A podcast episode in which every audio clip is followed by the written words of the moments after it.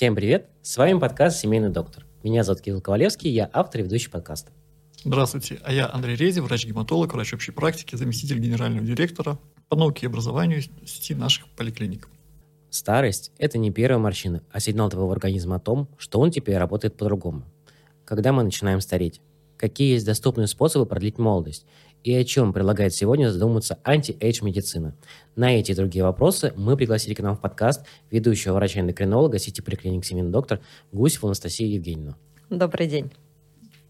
Давай, наверное, самые насущные вопросы. Ну, мне очень интересно, что такое вообще превентивная медицина?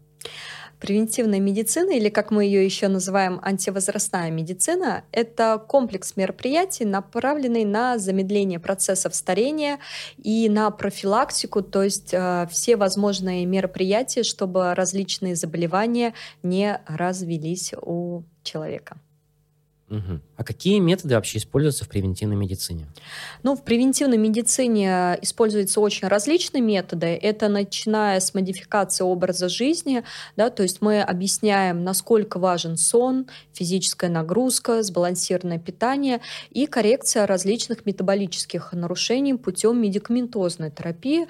То есть это достаточно глубокие такие исследования, когда проводятся. Если мы видим уже на биохимическом уровне, что есть какой какой-то сбой, мы помогаем его скорректировать, и тогда а, болезнь может не случиться с пациентом.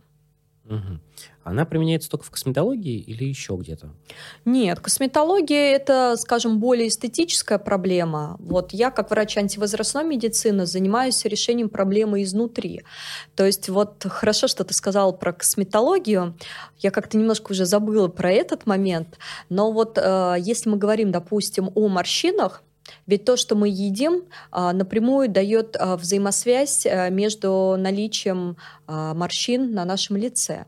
То есть есть такой процесс гликации, это когда окисляются углеводы, и в коже, когда происходят такие вот сшивки, да, образовываются именно морщины. То есть чем меньше мы едим вредоносных углеводов, сладостей, тем э, ровнее будет кожа. Поэтому здесь все-таки подход должен быть комплексный, даже если вы идете к дерматологу, косметологу. Ну а если вы приходите непосредственно ко мне на прием, то здесь мы можем а, по диагностике выявить какие-то различные дисбалансы. Это могут быть э, в различных а, сферах, и мы можем предупредить а, развитие различных заболеваний. То есть а, если даже у вас какие-то есть минимальные симптомы, либо у вас, может быть, даже нету симптомов, как бытует такая шутка, нет здоровых людей, есть недообследованные. Это можно все прийти ко мне, и мы все это исследуем, и где тонко, там никогда не порвется. Вот ты сказала сейчас предупредить заболевания. А какие заболевания вообще лечит превентивная медицина? Ну, на самом деле это любые практически заболевания. Ну, вот такие самые яркие, да. Все мы знаем, что если не корректировать ожирение, то будет сахарный диабет второго типа. Вероятность очень высокая. А, также ожирение может приводить к метаболическому синдрому, может приводить и к бесплодию в том числе. Да, это вот одна из цепочек. Вот. И таких цепочек множество и множество. Наше питание напрямую может приводить к мочекаменной болезни. Да? То есть если мы скорректируем а, различные там, образ жизни, там, определенные биохимические реакции, то мы можем остановить либо предупредить мочекаменную мочекаменную болезнь, особенно если вы знаете, что вы генетически к этому предрасположены, либо у вас в семье страдают этим заболеванием.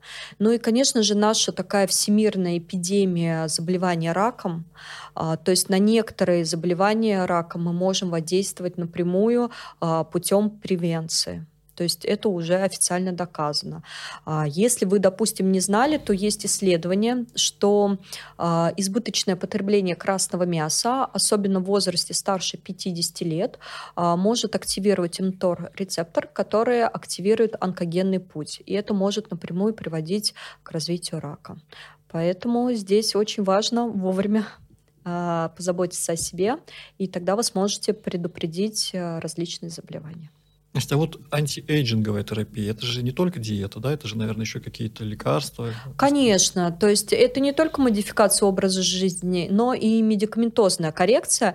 Чаще всего используются биологически активные добавки, которые включают в себя витамины, микроэлементы, различные фитопрепараты, которые имеют научную доказательную базу. Да, обращаю ваше внимание, что это не какие-то методы традиционной медицины, да, которые не имеют под собой научно доказанного эффекта, а это все-таки те субъединицы, те субстанции, которые прошли исследования, какие-то более глубокие, какие-то на большей группе населения, какие-то на меньшей группе, но все равно, которые имеют высокую доказательную базу. Ну, то есть антиэйджинговая терапия, вообще сама концепция антиэйджинговой медицины, это такая часть научной медицины. Это хорошо исследованная, хорошо изученная часть настоящей научной медицины, да? Да, это очень исследовано. Мне очень нравятся в этом плане американские данные. Они прям очень глубоко исследуют, они создают целые программы. То есть есть, например, такая программа, куда ты вносишь данные своего обследования. Там а, может быть 20 показателей, 40, 70 показателей, в зависимости зависимости от того, чем больше показателей у тебя есть, ты их вносишь, и он считает твой биологический возраст, и ты его можешь сравнить с своим фактическим возрастом. Вот. И интересно, я тоже такую проходила программу обучения, когда ты до обучения а, проходишь этот тест, получаешь свою цифру, потом проходишь обучение, соблюдаешь определенную диету. Есть такая диета долгожителей, FMD-диета, которая придумана врачом Вальтера Лонга, ребенком, вот, и потом можешь этот свой биологический возраст еще раз пересмотреть, и у некоторых студентов он реально уменьшался. Но у меня просто с этим не было проблем, я не очень была показательна, вот, но у тех, у кого были проблемы и там а, заболевания различные, эта диета помогает. А, на самом деле, вот тоже про эту диету хотела рассказать, она не, не столько популярна, как кето-диета, да, в нашей стране. Эта диета основывается на низкокалорийной диете, она соблюдает соблюдается всего 5 дней. Первый день вы едите на 1200 калорий, и второй, пятый день вы едите на 800 калорий. А, то есть вы едите но организм считает, что вы голодаете, потому что туда входят определенные списки продуктов. А, есть уже в Америке, допустим, готовые рационы, можно его просто купить, пособлюдать. А, у нас, конечно, таких пока нету, но есть специальные программы, вот, которые мы составляем и даем пациентам. Такую программу можно без противопоказаний проходить раз в полгода, раз в год для оздоровления, либо если уже нужна какая-то именно коррекция, то может использоваться в качестве уже лечебной э, лечебные мероприятия тоже очень эффективно. А какой процент похудения с такой вот диетой? Здесь не стоит вопрос похудения, здесь стоит вопрос коррекции метаболических нарушений. Mm. Потому что, допустим, а, а, ко мне на прием может прийти молодая женщина, да, у которой индекс массы тела будет условно там 24, это нормальный э, вес. У нее могут быть, э, допустим, э, относительно хорошие показатели глюкозы, холестерина, но при этом а, мы можем увидеть уже какие-то более тонкие нарушения на биохимическом уровне. Например, там повышение гомоцистеина, да, что может предшествовать риску сердечно-сосудистых заболеваний. Мы можем увидеть там еще какие-то нарушения, и эта диета может использоваться. А, на фоне этого действительно снижение массы тела будет, но оно может быть незначительным, и у некоторых пациентов может не удерживаться. Но тут зависит от того, какая цель. Это не диета диета для похудения. Угу. Ну и, наверное, здесь надо еще разделить два важных понятия. Превентивная медицина и антиэйджинговая медицина. Близкие вещи, но не одно и то же. Да, потому что превентивная медицина, то есть она все-таки как профилактика, да, как нас учили в институте. То есть мы делаем все, что болезнь не случилась. Допустим, мы знаем, что генетически э, есть мутации фалатного цикла, да, и мы планируем беременность. То есть болезни как таковой нету. Показатели фолиевой кислоты хорошие, B12, гомоцистеина хорошие. Но мы планируем беременность, и мы знаем, что обычная фолиевая кислота не будет усваиваться, что нам нужна активированная форма, то есть тут можно метильную форму взять, и мы тогда можем использовать именно эту форму фолиевой кислоты. Тогда э, будет, э, вероятнее всего, ребенок развиваться так, как нужно, и никаких осложнений беременности не будет. Но если мы об этом не знаем и будем потреблять обычную фолиевую кислоту, то это может привести к различным патологиям беременности. То есть это если мы говорим про превентивную медицину. А если мы говорим про антивозрастную медицину, это мы уже тормозим э, пути старения. То есть после 35 лет Поздравляю вас. Мы все вступаем в фазу возрастных изменений, то есть организм а, начинает стареть. И то, как мы живем, тот образ жизни, а, который мы ведем, тоже будет влиять на это. И здесь мы уже зная какие-то метаболические поломки, биохимические нарушения, здесь мы можем эти процесса затормозить. Да? То есть здесь может быть как и профилактика, а здесь может быть и как уже лечение уже случившегося, но к чему еще не привело к какому-то серьезному заболеванию. Допустим, мы видим, что э, с возрастом, да, мы, допустим, знаем, что у женщин быстрее всего вымывается кальций из костей, и здесь мы можем работать над нормализацией фосфорно-кальциевого обмена. Это может быть как антивозрастная медицина, которая не приведет к развитию остеопороза, чем страдает э, большое количество женщин в постменопаузе. Хорошо, Настя. А вот когда надо задуматься о том, чтобы обратиться за помощью к специалисту по антиэйджинговой медицине? Как? Когда? 35 лет это понятно. Есть ли еще что-нибудь? Но здесь, опять-таки... Какие-то анализы, может быть, могут говорить об этом? Какие-то...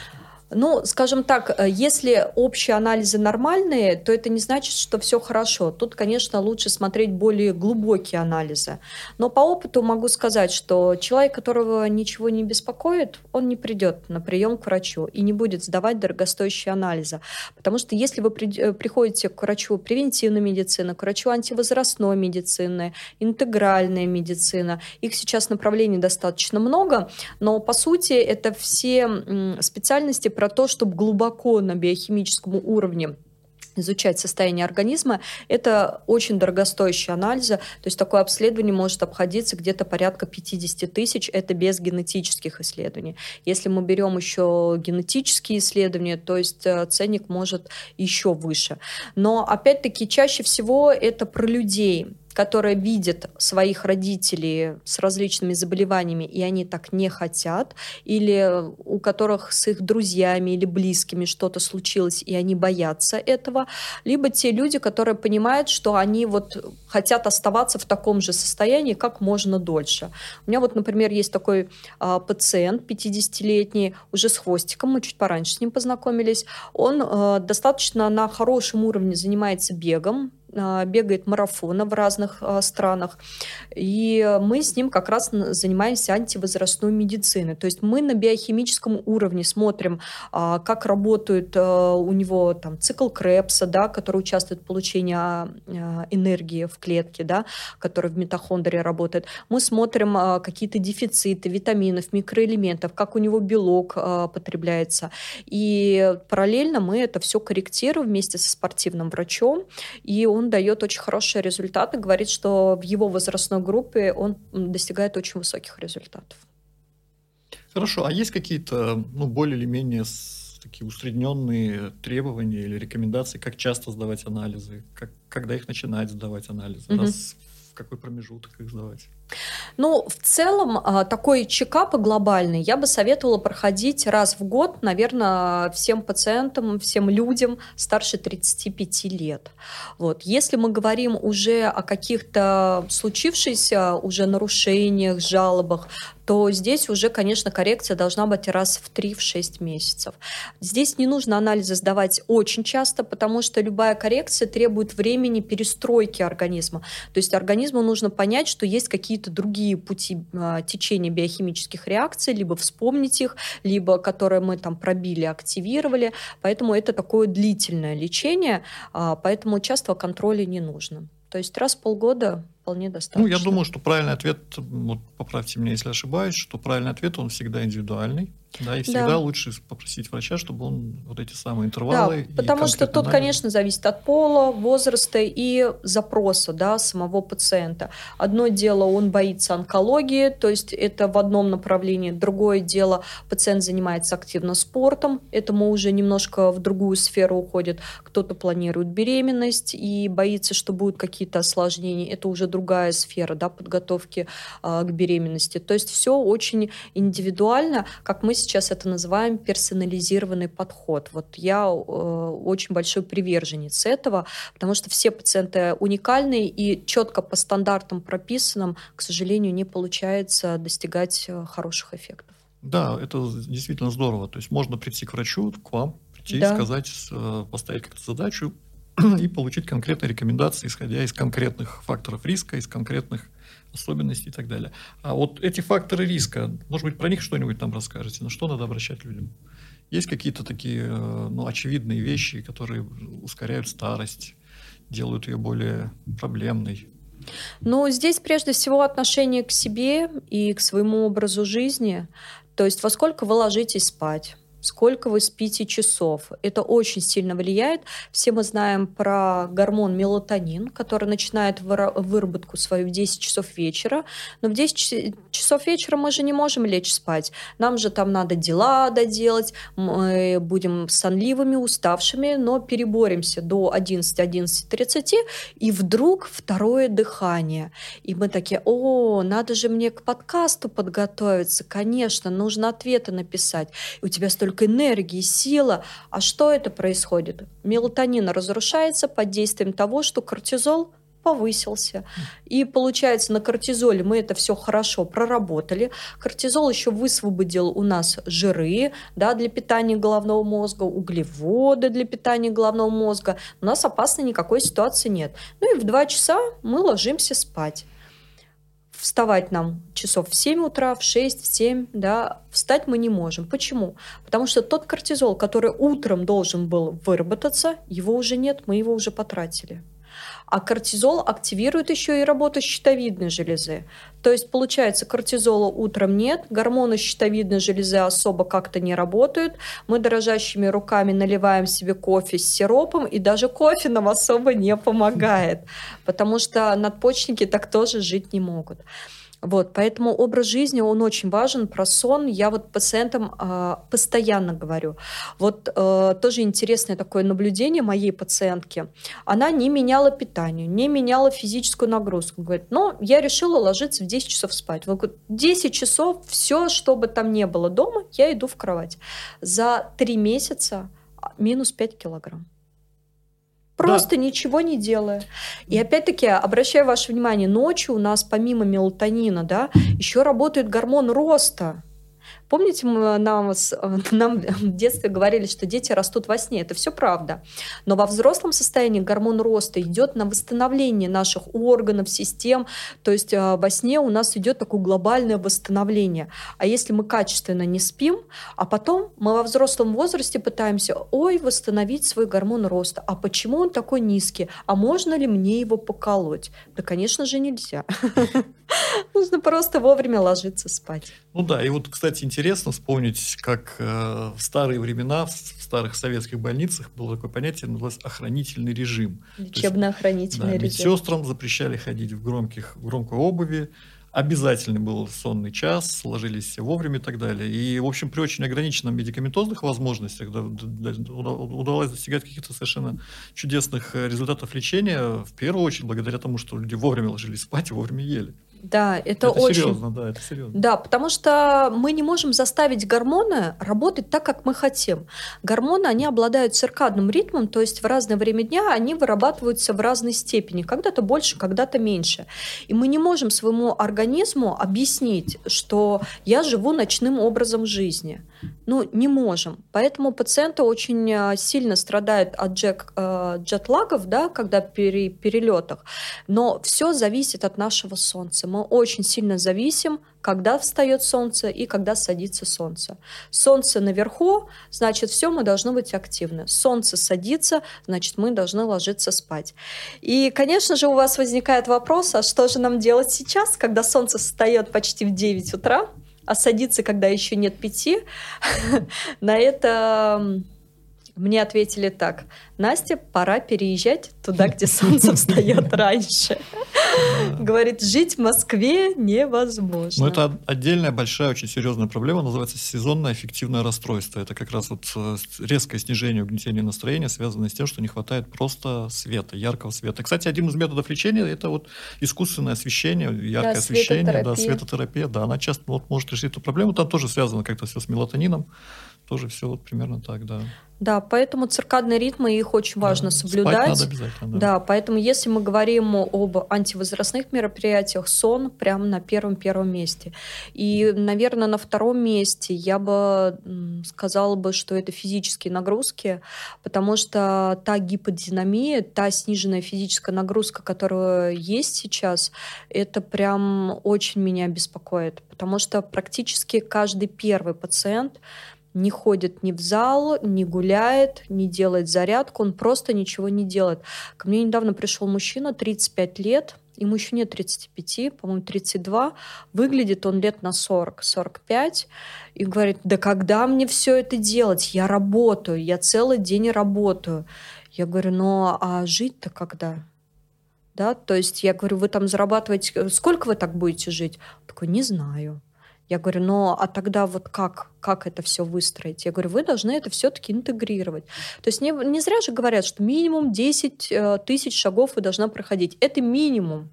Да, делать зарядку 10-15 минут может делать каждый. И добавить 2-3 раза в неделю какие-то групповые занятия. И вот здесь, э, обращаю ваше внимание, нужно выбирать занятия, которые вам нравятся, приносят удовольствие, силу, энергию. То есть это не значит, что я должна убиться в зал, куда я не хочу идти, не хочу я все это делать, а прийти туда, где компания людей, у которых такие же интересы, где вы зарядитесь энергией, эмоциями. Это могут быть, кстати, танцы. У меня достаточно много именно возрастных пациентов занимается танцами. Это может быть йога, это может быть пилатес. Пилатес сейчас там есть занятия на реформерах, которые вообще фантастические какие-то дают эффекты, потому что очень хорошо выстраивают именно каркас мышечный, да, укрепляют мышцы. Вот. Э, кто-то занимается пауэрлифтингом. Пожалуйста, главное, чтобы вам это приносило удовольствие. И впишите это как часть вашей жизни, как ваше хобби, э, когда вы можете расслабиться и получить удовольствие. И в то же время тело держать э, в нужном, в нужном нужной форме. Потому что с возрастом мы как-то забываем обо всем об этом, а, переключаем свой фокус на что-то одно и просто теряем контакт с нашим телом. Мы просто его не чувствуем. Вот э, вы сейчас сидите, надеюсь, все. Вот попробуйте пошевелить мизинцем на ноге. У меня получается. А у вас? Нет. У меня двигается. Вот, это очень здорово, потому что мы прям теряем контакт, и с возрастом мы его теряем все больше. То есть, казалось бы, да, это мизинец, это наш орган, да, мы хотя бы там ощущение, а мы с возрастом настолько уже теряем контакт с нашим телом, что мы его просто не чувствуем. Я уж не говорю о каких-то там других там физических, да, движениях. Вот хотя бы вот это. Поэтому э, движение да, это не всегда спорт, это движение должно быть э, обязательно. А 10 тысяч шагов, на самом деле, я вот сама регулярно слежу, и в обеденный перерыв на работе я хожу, гуляю всегда, а, потому что работа достаточно сидячая, и, в принципе, все, что я советую пациентам, я все делаю сама, и они часто меня встречают с креверики у работы и радуются, что я тоже гуляю или там на велосипеде катаюсь, потому что это должно быть часть нашей жизни, тогда никакая старость нам не грозит. Ну, движение — это жизнь. Да, а С, э, тоже связанный со старостью процесс э, замедляется, уменьшается чувство жажды с возрастом. Вот это угу. ощущение жажды. Расскажите нам вообще, воду это пить полезно или это... Ну вот, кстати, я таких данных прям вот не замечала, что уменьшается чувство жажды. Мне кажется, это первое идет от привычки изначальной. А, есть люди, которые просто изначально пьют мало воды это может быть с детского возраста, э, это может быть связано с тем, что э, были какие-то ограничения там с туалетом, да, и вот подсознательно ты уже боишься, что а вот я сейчас напьюсь воды, а туалета не будет. То есть тут э, такие вопросы привычки. Либо у возрастных пациентов это тоже может быть связано с процессом недержания мочи. Они боятся, либо с заболеванием гипертонической болезнью. Это тоже может быть связано. Они боятся, что чем больше они будут пить, тем больше отеков будет, тем больше нагрузки на сердечно-сосудистую систему. Но Воду пить нужно обязательно. Наш мозг так устроен, что он не всегда понимает, когда вы хотите есть и когда хотите пить. Поэтому мы советуем всегда, когда вдруг вам захотелось есть, первое, что сделать, это выпить стакан воды и 20 минут подождать. Если вы хотите все-таки есть, значит, мы едим. А если мы не хотим есть, значит, просто нам хотелось попить. И вот эти вот рекомендации от 30 до 50 миллилитров на килограмм массы тела, в принципе, они так в диетологии существуют. И я своим пациентам обязательно советую пить воду, особенно пациентам с избыточной массой тела, потому что вода она запускает метаболические процессы в организме. Благодаря воде все идет. И вот эти отеки, которые есть у пациентов, даже у молодых, они на самом деле идут на обезвоживание. То есть организм как это воспринимает? Так, ты сейчас находишься в пустыне, воды у нас мало, все, что ты выпиваешь, мы тут же запасаем потому что дальше воды не будет. Поэтому пить нужно активно. И вот в последние несколько лет я стала приверженницей именно питья теплой воды. А если так вот будет интересно, то в Юрведе и в тибетской медицине активно пьют именно горячую воду, потому что считается, что она активирует жар, внутренний жар в организме, и за счет этого усиливает метаболизм, улучшает пищеварительную систему, да, у кого низкокислотность желудка, у кого а, вялый желчный пузырь, да, гипотония желчного пузыря. То есть для них будет очень хорошо именно такая вода, где-то градусов 60. По вкусу это будет достаточно горячая вода. И вот в течение дня ее пить э, в первой половине дня побольше, во второй половине дня поменьше. Поэтому да, вода только да. Ну, если так упрощенно, то 35 миллилитров на килограмм массы тела в сутки, это если человек весит 70 килограмм, где-то 2 литра. Да. С чем-то 2 литра, 2,5 литра в сутки надо да. выпивать. Про физическую активность. Вот мы э, говорим про связь физической активности с массой тела, но расскажите нам про другую связь с э, плотностью костной ткани. Это тоже вот к вам вопрос. А, да, вот это тоже актуальный вопрос, потому что эпидемия остеопороза, особенно у молодых даже женщин, которые еще в не менопаузе, меня очень сильно пугает, а все это связано у возрастных пациентов с саркопенией, даже у молодых, в принципе, уже развивается саркопения. Саркопения – это когда мало мышечной да, массы, да? Да, да, только хотела это рассказать, а Андрей Геннадьевич уже меня перехватил. То есть это когда мало мышечной массы, да, и вот э, тоже интересно, вы таких, наверное, тоже встречали людей, э, их называют fatty skin, то есть э, жирная худышка.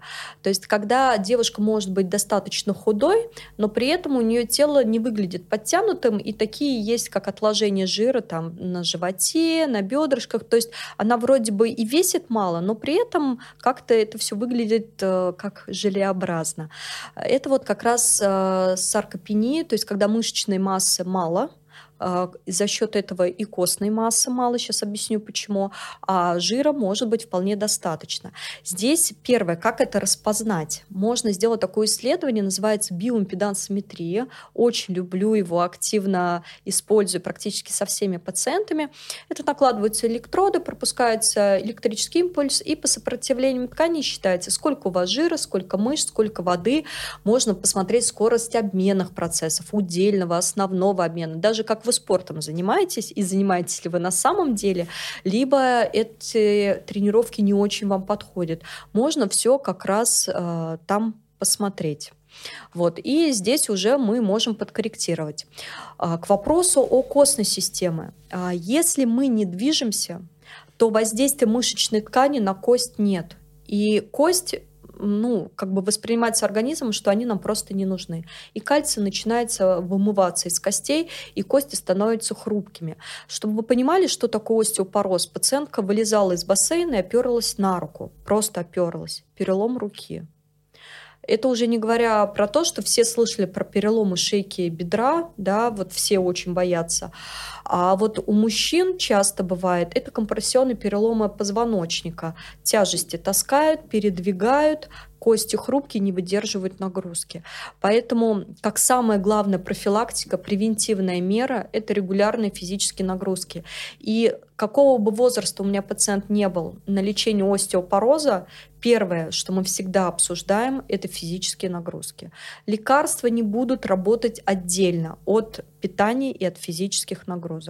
Поэтому, чтобы кость была активной, двигалась, мышца должна на нее воздействовать. Для этого нужны, а, ну, лучше всего в данном случае будут это силовые нагрузки, не обязательно с большими весами, это может быть вес собственного тела. Возрастным пациентам это будет хорошо йога, пилатес, цигун. У меня вот прям пациентка вчера рассказывала, как она там на цигуне энергию гоняет. В общем, сейчас вот эта программа долголетия, тоже к вопросу о наших государственных программах, меня очень радует, потому что у меня даже есть пациенты, которые ждут возраста 55, они официально на пенсию еще не выходят, но программу им это уже активирует. И они вот ходят, скандинавская ходьба у них есть, а, цигун, пилатес, на зумбу ходят, английский учат, театр. У меня 76-летняя женщина пришла с горящими глазами, говорит, я наконец-то начала жизнь. Детей выучила, подняла, внуков выучила, все, я свободна. 76 лет человеку. Очень классно выглядит, выглядит лет на 55-60. Я даже вот э, смотрю в карту и не верю. Я говорю, это точно вы? Она говорит, да. Вот, вот она, антивозрастная медицина в реальности. А в этой ситуации не нужно увеличить потребление кальция? А вообще с возрастом, да, у нас группа населения, у которых идет повышенное потребление кальция, это больше 1000 миллиграмм, 1200-1500. Это у нас группа беременные и кормящие женщины, плюс это люди с риском остеопороза, мужчины старше 50-55 и женщины в менопаузу. Но тут проблема-то в чем, что молодые женщины стали этим страдать. То есть у меня сейчас есть э, несколько женщин возраста 33 35 с остеопорозом. И это не генетический остеопороз, он с детства им ставится диагноз. Это обычно такие э, переломанные э, люди, они очень много переломов в детстве имели, и у них генетически подтвержденные обычно. И это женщины, опять, у которых ранние менопаузы в 33, в 35, раннее истощение яичников. Ну, зачастую, конечно, это все не просто так, это происходит на длительном стрессе, на длительном истощение надпочечников. То есть это, конечно, все взаимосвязано. Поэтому одна из методик, если мы говорим про превентивную и антивозрастную медицину в том числе, это антистрессовые методики, борьба со стрессом.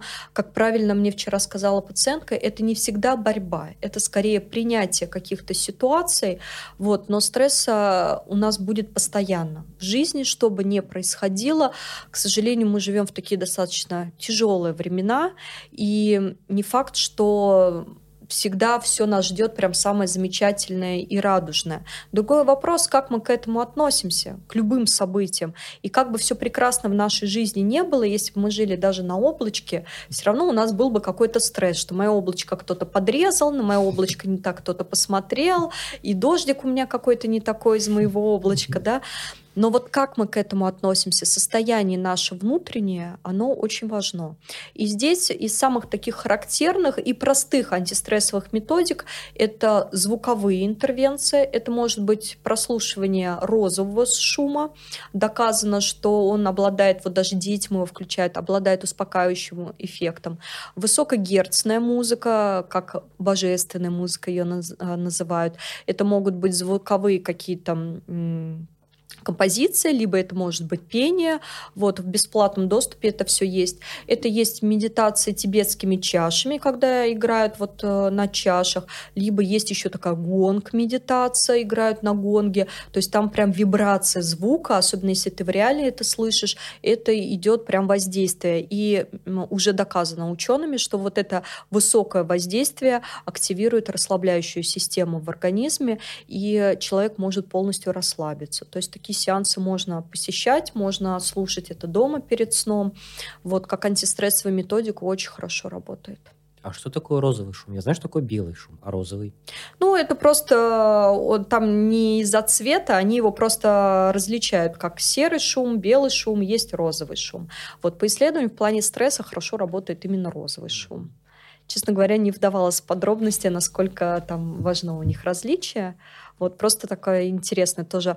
А, так вот на звук кажется очень странное действие, но вот э, в целом доказательства говорят об обратном. Не, ну, наверное, самое главное это не, не игнорировать это, да, вот эта вот связь стресса с э, преждевременным старением, она, в общем, четко доказана, она есть, да? Да, потому что постоянный стресс это постоянное истощение, оно идет психоэмоциональное, потом дает уже реакцию на органы и системы, потому что даже вот на простом примере, да, вы постоянно нервничаете, да, у вас нейромедиаторы постоянно выделяются, за нейромедиаторы отвечает там головной мозг и те же, опять-таки, надпочечники.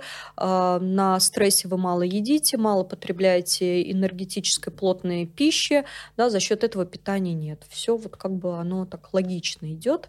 Поэтому чем а, мы не можем как бы, да, нашу жизнь убрать из нее полностью стресс. Но опять-таки, если у вас работа на износ, да, и если вы еще при этом и кайфуете, да, и не можете, да, как-то жить по-другому, тут стоит задуматься, а не нужна ли вам консультация психолога. Да, вот в этом плане, кстати, психологи тоже хорошо помогают немножечко как-то расставить ориентиры, приоритеты в жизни, потому что вот в этой бешеной-бешеной гонке мы как-то забываем себя. Да, и всегда пос- можете послушать э, наш другой подкаст на нервной почве, где мы с психотерапевтами и психиатрами Центра по стрессовых состояний обсуждаем разные темы. Не, ну это, кстати, совершенно справедливо. Главная проблема, как мне кажется, в нашем обществе э, по, по поводу эмоциональных стрессов, это то, что он игнорируется. То есть это постоянная попытка считать, что я выше всего этого, что меня это не касается, что это для слабаков все. Это совершенно неправильный подход. И сам факт того, что человек осознал, что он находится в состоянии эмоционального стресса, и что это нездорово, и что это ненормально, это уже очень большой шаг к своему здоровью. Вот осознать, что да, тебе нужна в этом помощь, что это ненормально, это нездорово, это уже Прям это вот, уже хорошо. Это уже хорошо, да. Да. И здесь нужна помощь специалиста. Хорошо, а вот следующий вопрос интересный. Стресс эмоциональный может приводить к тому, что изменяется обмен веществ. Может быть, этот обмен веществ в организме, этот метаболизм можно как-то поддержать витаминами какими-нибудь, микроэлементами? То есть позволит ли это решить проблему в какой-то части хотя бы? Если да, понимать? конечно, потому что вот как я своим пациентам объясняю, чтобы создавались гормоны, да, если мы строим какой-то дом, нам нужны для этого кирпичи. Если кирпичей не хватает, значит э, дом, да, стена у него будет дырявая.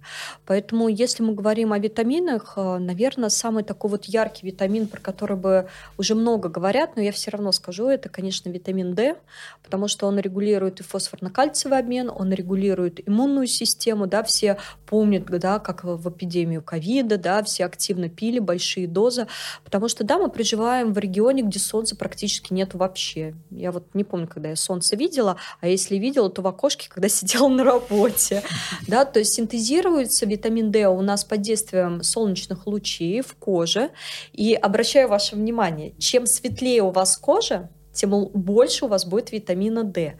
То есть те люди, которые смуглые, у них на солнце а, витамина D будет а, вырабатываться в разы меньше. Да? Это, в принципе, эволюционная защита, да, вот как раз в Африке, да, темнокожие люди. Почему? Что переизбытка не было витамина D. Да? А скандинавы, они были всегда вот такие бледные, потому что солнца мало, им нужно было как можно больше. Поэтому действительно Витамин D очень важный микроэлемент, э, витамин, прогормон, э, его, он во многих реакциях участвует, поэтому, конечно, его очень э, нужно принимать. И тут важный еще вопрос, что не просто профилактическую дозу, а все-таки лучше исследовать уровень своего витамина D, сдать кровь на анализ, посмотреть, есть ли дефицит, потому что если есть дефицит, то тогда с помощью врача нужно подкорректировать, пролечиться, восстановить оптимальный уровень, уровень, и потом уже на поддержание принимать э, в целом. В нашем регионе, я бы сказала, постоянно принимать витамин D. Но опять-таки зависит от того, где вы живете. Если вы живете в Крыму или в Сочи, да, это одна история. Если вы живете э, даже в Москве или в каких-то более северных городах, то здесь коррекция витамина D, конечно, и дозировки должны быть в разы больше. Но опять-таки самолечением я бы не советовала заниматься. Почему? Потому что может может быть, у вас есть генетическая мутация в виде рецептора, и вам нужны, допустим, сверхвысокие дозы витамина D, и обычно профилактически вам не подойдут. Здесь не обязательно сдавать генетический тест, но врач по, по лечению он все равно поймет, достаточно, недостаточно. Тут все корректируется под лабораторным контролем.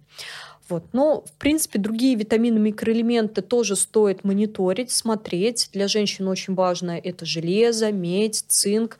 А, очень важно оптимальное а, количество йода да, для превенции да, развития заболеваний щитовидной железы. А, про селен мы тоже очень много сейчас говорим. Про омега-3 жирные кислоты. Да. Поэтому все это мы можем лабораторно посмотреть, исследовать и то, что необходимо, восполнить. Потому что если чего-то много, это плохо, чего-то мало, это плохо. И нам нужен баланс. Баланс сна, питания, физической нагрузки, питания, в общем, баланс нашей жизни. И тогда все системы будут э, работать слаженно, и все будет тогда у вас хорошо. Правильно ли принимать э, вслепую микроэлементы и биодобавки, например, какие-нибудь супер поливитамины, супер мультивитамины? Э, наверное, если у вас нет никаких жалоб и вас ничего не беспокоит, вы просто понимаете, что у вас достаточно разнообразный рацион, либо вы проживаете там, где вы не можете там разнообразить свое питание, там, допустим, на том же севере, то, в принципе, курсами можно пропивать поливитамины, но вы должны понимать, что дозировки микроэлементов там очень-очень низкие. То есть, если у вас есть какой-то реальный дефицит, это не восполнит. Но как профилактику, да, истощения, это может может быть хорошей интервенцией, можно тоже использовать. Ну, то есть здоровым людям можно. Здоровым, да. Это, кстати, распространенный очень вопрос. Люди думают, что я, я буду вести нездоровый образ жизни, курить, заниматься спортом мало и постоянно в стрессе, ну, зато я защищаю, выпивая какой-нибудь там разрекламированный поливитамин, мультиэлементы, и вот все, все, что нужно для своего здоровья делаю. По-моему, это неправильно. Ну, в целом, люди, им проще пить какие-то таблетки, чем прилагать какие-то усилия к изменению своего образа жизни, потому что это требует и энергии, и времени, и порой и финансов тоже требует. Вот. Но вот у меня прям два клана пациентов. Одни говорят, назначьте мне таблетку от всех болезней, а другие говорят, все, что угодно готовы делать, только не таблетки. Вот. Поэтому тут, конечно, опять-таки мы говорим про персонализированный подход, но я за то, чтобы все-таки со всех граней. То есть если нужно где-то что-то подкорректировать, корректировать, мы действительно это корректируем. Если можно только образом жизни, значит образом жизни. Но образ жизни это, конечно, очень важно, поэтому всем пациентам активно советую. Да, ну а я напоминаю, что вы всегда можете записаться к врачам более 60 специальностей в сети поликлиник семейный доктор, в том числе и к врачам-эндокринологам, ну и лично к Анастасии Евгеньевне. А по промокоду доктор 20 э, вас ждет скидка 20% на прием к любому специалисту. Слушайте другие наши выпуски на любых удобных для вас платформах. Смотрите видеоверсию на YouTube. Всем пока. Ложитесь вовремя спать, занимайтесь спортом, боритесь со стрессом и качественно питайтесь. И живите долго и счастливо. Пока. Пока-пока.